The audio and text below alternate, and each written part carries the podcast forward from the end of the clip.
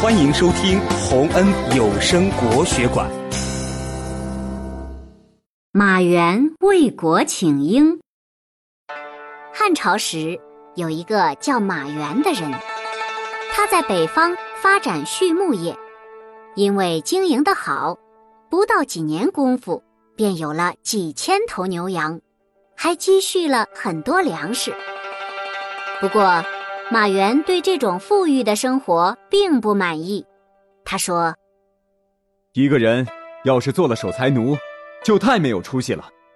男子汉大丈夫，应该有远大的志向，年纪越大，志气就越要豪壮。”后来，他把积攒下来的财产都分给了兄弟和朋友，自己过起了简朴的生活。又过了几年。国家发生了动乱，马援毅然参军，还得到了光武帝的赏识，被封为伏波将军。他带兵南征北战，立下了很多战功。在马援六十二岁的时候，有一个叫武西的部族起兵叛乱，光武帝两次派兵征讨，都被武西部族打败了。光武帝因为这件事很发愁，没想到六十二岁的马援却主动请求带兵平定叛乱。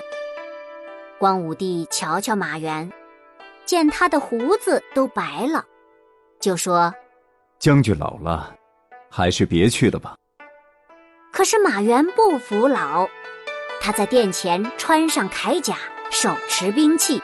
跨上战马，雄赳赳的来回跑了几圈儿。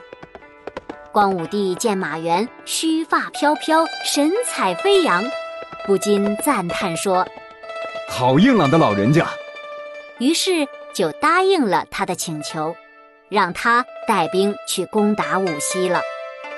马援在六十二岁的年纪，还主动请缨为国出力，豪气不减。真不愧是老当益壮的楷模。